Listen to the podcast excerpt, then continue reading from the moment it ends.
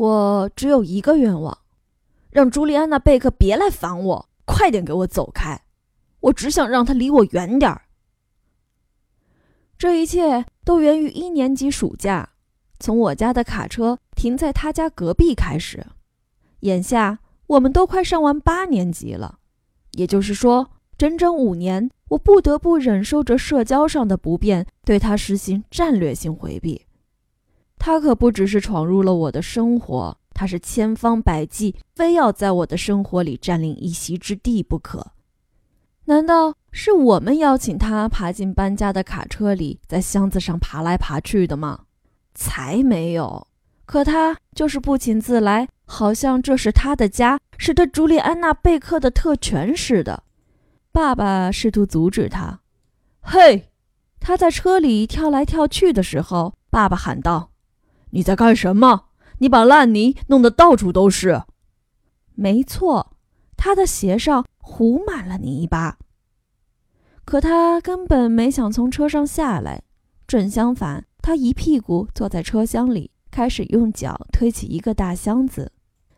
你难道不需要帮忙吗？他朝我这边瞥了一眼。我觉得你真的需要别人帮忙呢。我一点儿也不喜欢他的暗示，虽然我爸也整天用这种眼神看我，可我敢说，他也不喜欢这丫头。嘿，别推了，他提醒道：“箱子里有贵重物品。”哦，好吧，那我搬这个吧。他挪到另一个贴着餐具标志的箱子旁边，又看了我一眼。我们可以一起推。不不，不用！爸爸把他抱起来。你是不是应该回家看看？你妈妈也许正在担心你跑到哪儿去了。这是我头一次见识到这姑娘到底有多么不识趣，毫无自知之明。作为一个孩子，当别人礼貌地请她离开的时候，难道不是应该立刻乖乖地回家吗？她才不会。她说：“哦，妈妈知道我在哪儿。”她说：“没关系。”然后她指着街对面说。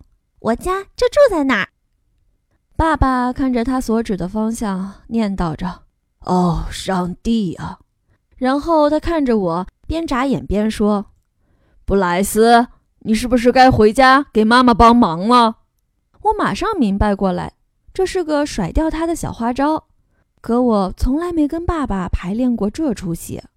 拜托，怎样甩掉盯梢，可不是你平时能和爸妈讨论的话题。想想看，告诉孩子可以甩掉别人，这可是违背了做父母的原则。不管这个人有多讨厌，或是身上沾了多少泥巴，但是爸爸情急之下还是这么做了，而且他真的不用一直冲我使眼色。我笑了，答道：“没错。”然后跳出车门，冲向我们的新家。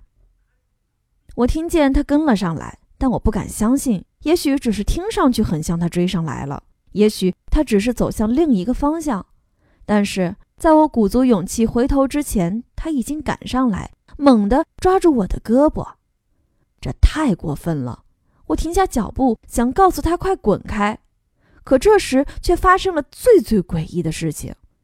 我抡起胳膊想摆脱他，可是手臂落下的时候，却变成了挽着他的姿势。我简直不敢相信，我竟然挽了这只泥猴的手。我想甩开他，但他把我的手攥得紧紧的，拉着我说：“来吧。”我妈妈从屋里走出来，立刻摆出一副最糟糕的傻笑着的表情。“嗨，你好。”她跟朱莉打招呼。“你好。”我还在挣扎着想摆脱他，但他死死地拽着我。看到我们握在一起的手，还有我又红又热的脸，妈妈笑了。你叫什么名字，亲爱的？朱莉安娜·贝克。我家就住在那儿。她用那只空着的手指点着。哦，我想你已经认识我儿子了。妈妈还在笑着。是的，我终于挣脱出来，做了一件七岁男孩唯一能做的、充满男子气概的事。我。躲到了妈妈身后。妈妈用手臂环着我，布莱斯，亲爱的，你是不是应该请朱莉安娜参观一下我们的新家？”我用尽全身的力气向妈妈发出警告，可她完全没有察觉。她推着我说：“去吧。”朱莉没有马上被允许进入房间，因为妈妈注意到那双脏鞋，并且要求她脱下来。等他脱下鞋子，妈妈又说他的脏袜子也不允许穿进屋。朱莉全程没觉得尴尬，一点儿也不。她只是拽下袜子，随手扔在我家门廊里。我没有认真的带他参观，而是把自己反锁在厕所里。我冲他叫喊了将近十分钟的“不，我绝不出来”之后，客厅里终于安静下来。又过了十分钟，我鼓足勇气从门缝里往外看去，没看到朱莉。我蹑手蹑脚地走出来，看了一圈，没错，她走了。这一手不算太高明，但我毕竟才七岁嘛。不过，我的麻烦还远远没有结束。他一次又一次的来找我，每天都来。布莱斯能出来玩吗？我藏在沙发背后，听到他这样问道。他准备好了吗？有一次，他甚至穿过院子，从窗户往里看。我恰好观察到他的动向，马上潜伏到床底下。不过，朋友，我得告诉你一些关于朱莉安娜·贝克的事。他完全不知道私人空间为何物，不尊重别人的隐私，全世界都是朱莉的地盘。当心，他只会越来越过分。幸运的是，我爸爸希望保护我，他徒劳地试了一次又一次。他告诉朱莉说我很忙，说我在睡觉，或者说我不在家。他真是我的大救星。作为对立面，我的姐姐。却逮住一切机会陷害我，李奈特就喜欢这样。他比我大四岁，从他身上我学会了不去和命运抗争。他是个浑身上下写满了“抗议”两个字的家伙。只要谁看了他一眼，不用斜着眼睛或是吐着舌头，仅仅是看了他一眼，就能让他跟你吵起来。跟他在一起，我一向采取消极抵抗的态度，但是这也没用。女孩子从来不搞公平竞争，她们拽你的头发、毆你、掐你，明明是你挨了打，她们却率先跑到妈妈面前告状，然后你被关了禁闭。凭什么？不，我的朋友，诀窍在于千万不能上当，不要跟他们正面交锋，你得不慌不忙地四处迂回，对他们的挑衅一笑置之。过不了多久，他们就会放弃了。把注意力转移到别人身上，起码这套伎俩在李奈特面前行得通。有这么一个让你如芒在背的姐姐，唯一的好处就是，在他身上试验成功的方法，多半对于别人也适用。比如老师、学校里的怪胎，甚至是爸爸妈妈。真的，你永远吵不赢父母。为什么不能学着放松点呢？与其时不时被父母修理一通，不如下潜到自己的世界里，别在他们的眼前出现。好笑的是，李奈特在对待父母的态度上依然很幼稚。他总是直接进入战斗状态，把精力全放在争执上，却来不及深吸一口气，潜入冷静的水中。而他还认为我是个傻瓜。不管怎么说，和往常一样。起初，李奈特想用朱莉引我上钩。有一次，他甚至背着爸爸带朱莉进入我家，到处搜捕我。我蜷成一团，躲在壁橱最上面。幸好他们谁也没想起往上看一眼。没过几分钟，我就听见爸爸大喊着：“让朱莉离那些古董家具远一点儿。”他又一次被赶走了。头一个星期，我记得自己根本没出过家门。我帮忙拆箱、看电视，在爸爸妈妈摆放家具、争论着帝国风格的靠背椅和法式洛可可餐桌是否能放在一个房间里的时候，四处闲逛。所以，请相信我那时候疯了似的想出去，但每次把目光投向窗外，我都看到朱莉出现在他家院子里。她要么在练习投球，要么在高抬腿跑，或是在车道上盘球。假如他没有在那里卖弄，就是坐在路边把足球夹在两脚中间，望着我家的房子。妈妈完全不理解为什么被那个可爱的小姑娘拉了手是件糟透了的事儿。他认为我应该跟朱莉交朋友。我以为你也喜欢足球呢，亲爱的，为什么不出去在附近踢一会儿呢？因为我可不想被人当球踢。在七岁半这个年纪，我也许嘴上说不出来，却已经本能地意识到朱莉贝克是个危险的家伙，而他一旦出现，就是个躲不掉的危险。当我走进伊尔逊夫人的二年级教室，我就开始任人宰割了。布莱斯，朱莉尖叫着：“你也在这儿！”接着，他冲过整间教室，按住了我。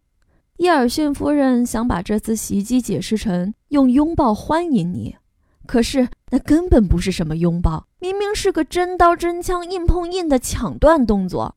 虽然我把它挣开，但已经晚了。我就此打上了一身的烙印，人人都嘲笑我。布莱斯，你的女朋友呢？你结婚了吧，布莱斯？课间休息，当他追着我试图亲吻我的时候。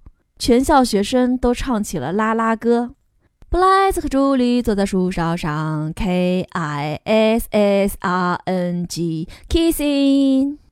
我搬到这里的第一年，简直是一场灾难。三年级也好不到哪儿去，他坚持到处堵着我。四年级也是一样。到了五年级，我终于决定反击。这个主意来得并不突然。有些想法，你明知道它不对，却总盘旋在你的脑海里。不过，它出现的次数越多，我就越觉得要想摆脱朱莉，明确地告诉她你不是我喜欢的类型，没有更好的办法了。于是我策划了一个方案：我和雪莉斯道尔斯约会了。要知道，朱莉和雪莉有不共戴天之仇，所以你明白这个办法有多聪明了吧？朱莉一直看雪莉不爽，我始终想不通这是为什么。雪莉是个好姑娘，待人亲切，头发又长又密，她有什么缺点呢？但是朱莉就是不喜欢她，而我要用这件事解决我的问题。我本来指望雪莉只需要跟我一起吃个午饭，也许还可以散散步。顺利的话，只要朱莉出现，我要做的只不过是和雪莉表现得更亲近一点。剩下的事情就会顺其自然的发生。可惜，现实毕竟是现实。雪莉太认真了，她跑去告诉每一个人，包括朱莉在内，说我们在恋爱。结果，朱莉和雪莉立刻上演了一场女子之间的火拼。一架打完，雪莉还在喘息的时候，我所谓的挚友加利特这个主意的幕后策划者，却把实情跟他交了底。他从来不肯承认，可我从此明白了，他就是个重色轻友的家伙。那天下午，我受到了双重考验，可我没那么容易被击败。我不断地向他道歉，说自己根本不知道事情会闹成这样。最后，他终于放过我了。雪莉哭了好几天，在学校里追着我，搞得我像个真正的怪胎，比身后有个朱莉这个盯梢还要糟糕。整出闹剧在一个星期后渐渐烟消云散，雪莉正式宣布抛弃我，开始和凯尔拉森出双入对。朱莉又朝我抛开了媚眼，而我又回到了原点。进入六年级，状况又变本加厉了，这很难用语言描述。我记得六年级里，朱莉并没有在追着我，而是变成了秀我。没错，我说的就是秀我。一切都得归罪于我的老师马丁斯先生，是他促使朱莉粘上我的。马丁斯先生对于安排座位很有些心得，他翻来覆去的研究我们应该各自坐在哪里，然后顺理成章地把朱莉安排在了我的邻座。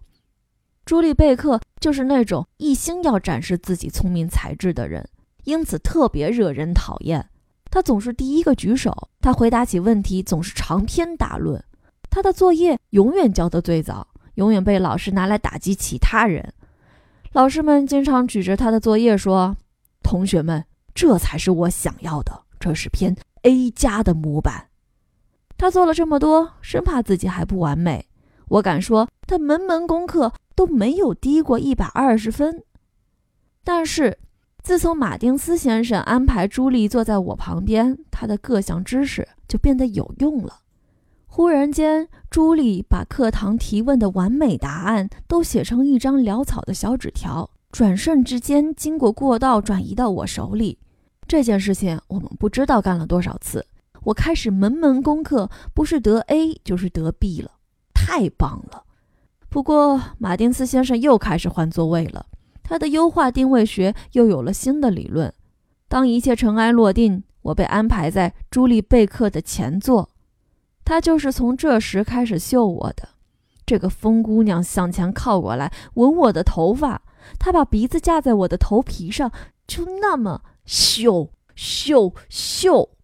我试过用手肘撞他，回身踢他；我试过把椅子往前拽，把书包夹在后背和座位之间，不管用，他还是会凑上来，或者离得稍微远一点，然后咻咻咻。